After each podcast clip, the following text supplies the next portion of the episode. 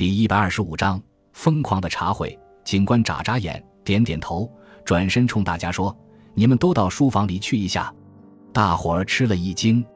我说了，每个人都去。这场瞎胡闹该结束了。可是曼斯菲尔德夫人说：“这些东西绝不可能是我们当中哪一位送来的。”奎因先生可以作证，我们今天没有一个人单独行动过。曼斯菲尔德夫人，请照我的话去做。警官打断了他的话。大伙儿都困惑不解地进入了书房。警察把米兰、厨娘和女仆也都叫了进来，谁也没吭声，谁也不瞧谁一眼。半小时、一小时过去了，门外静得像坟墓里一样。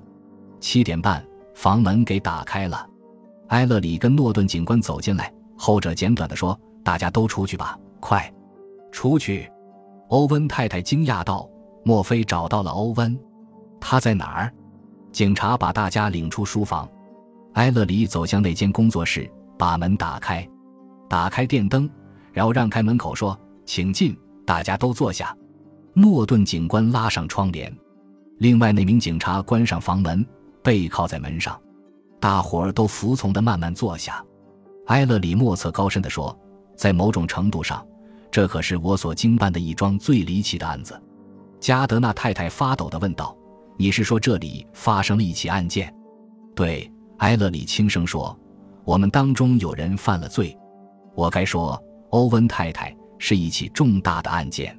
莫非理查·欧文死了？很遗憾。一阵沉默。欧文太太没有哭，好像泪已哭干了似的。埃勒里接着说：“太离奇了，问题就出在那挂钟上。”大家一定记得我曾经说过，那天夜里我走进这间屋时，没从镜子里看到那闪闪发光的钟。那钟准是给移动过了，可这只是一种说法，并非唯一的推断。难道欧文已经死了？欧文太太伤感地问。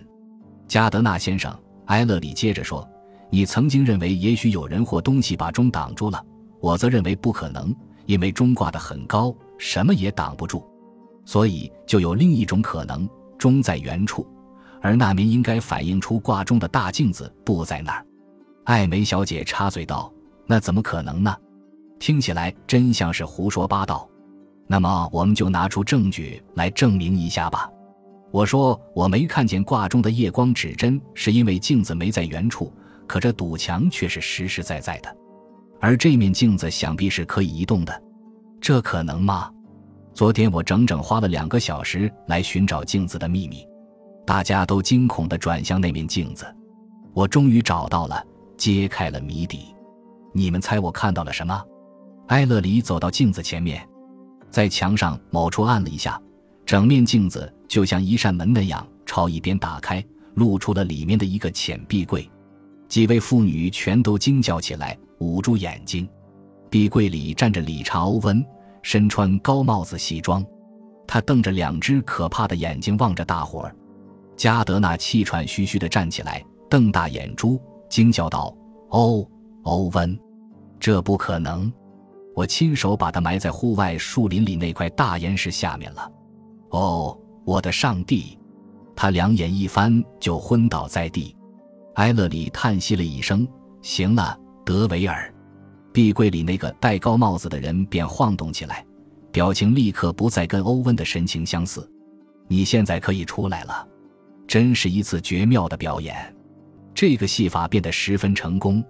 诺顿警官，你可以把犯人带走了。如果你再审讯一下加德纳太太，我相信你会得知她早在暗中成了欧文的情妇。加德纳显然发现了这桩丑事，便把欧文杀了。瞧。他也昏倒了。当天晚上，埃勒里和艾梅小姐并排坐在那列返回宾夕法尼亚的火车上。他困惑不解地问埃勒里：“我有好几个地方闹不明白，那个德维尔是谁呀？”“哦，是我的一个戏剧界的朋友，能演各类小角色。要知道，我早就得出结论，问题出在那面镜子上。我仔细把它检查了半天，终于想法把它打开了。”我发现身穿戏装的欧文的尸体躺在里面的壁橱里，太可怕了。可您怎么没立刻宣布这一凶杀案呢？那会得出什么结果呢？拿不出谁是凶手的证据。我得策划一个计谋，叫凶手自己暴露出来。于是就让尸体留在那儿。您是说您一直坐在那儿，心里却明知是加德纳干的吗？他耸耸肩。那当然喽。欧文这家人刚在这幢房子里住了一个月。那面镜子的弹簧门设计的挺巧妙，要不是精心搜寻开关，也许一辈子也不知道它的存在。可我想起欧文本人星期五夜里提起过，这幢房子是加德纳设计的，因此我得出结论。谁还能比建筑设计师本人对隐藏的暗门了解的更清楚呢？他干嘛要装它？我倒猜不透。也许只是建筑师一时的异想天开吧。所以，凶手肯定是加德纳。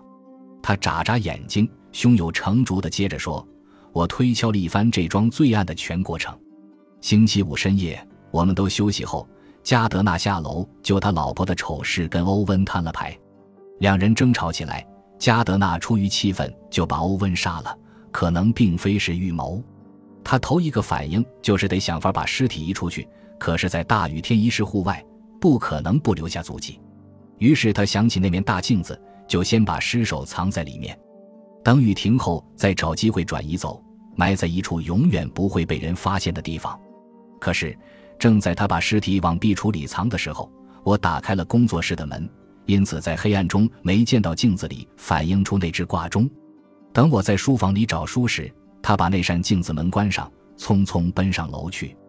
我听到动静，很快走出书房。他就决定厚着脸皮蒙混过去，假装以为我是欧文。星期六晚上，他使用了安眠药，让我们都麻醉昏睡了一夜，并趁机把尸体转移出去掩埋掉。回来之后，自己也服了点安眠药睡过去。可他没想到，星期六上午，我早已发现了镜子后面欧文的尸体。星期日上午，我发现尸体不见了，顿时猜出我们被蒙混过去的原因。我就找个机会给德维尔打了电话，指示他该怎么做。他先翻出一身高帽子西装，再从一家剧院办事处找到一张欧文的照片，化好妆就来到附近。我趁诺顿警官把你们都留在书房内档。叫德维尔进入那面镜子后面的壁橱等待。要知道，我得制造一种令人旋律不安的气氛，以摧毁加德纳的自制能力，让他自行暴露出来，不自觉地泄露出掩埋尸首之处，而那只有他一人知道。结果这一招真灵验了。艾美皱着眉头说：“可那些稀奇古怪的包裹是怎么回事呢？天晓得，到底是谁送来的？”埃勒里懒洋洋地笑道。真格的是你呀，我。他惊愕地张大嘴巴。不妨这么一说，埃勒里闭上眼睛，喃喃道：“是你为庆祝琼纳森小少爷生日而想起举办一次疯狂茶会那个主意，在我头脑里引起了一系列奇思遐想。要知道，只打开那间隐藏的壁橱，发现了尸首，或者叫德维尔扮成欧温，还远远不够。我还得打一场心理战。”叫加德纳迷惑不解，闹不清那些送来的礼物究竟带有什么含义，得好好折磨折磨他，把他的神经搞垮。我给我老爹打个电话是件很容易的事，他立刻派来了威利探长。我设法把那些从房子里偷到的东西偷运到小树林里交给威利，他再把它们一一包装好，逐个送到门口。他向他瞥了一眼，奎因先生，您可真有一手。埃勒里微微一笑。艾梅小姐，您该明白这一点：对付一名谋杀犯，就得用一些叫他闹不明白的事困扰他，叫他晕头转向，最后给他致命的一击。怎么样？我觉得自己倒有点小聪明咧。感谢您的收听，喜欢别忘了订阅加关注，主页有更多精彩内容。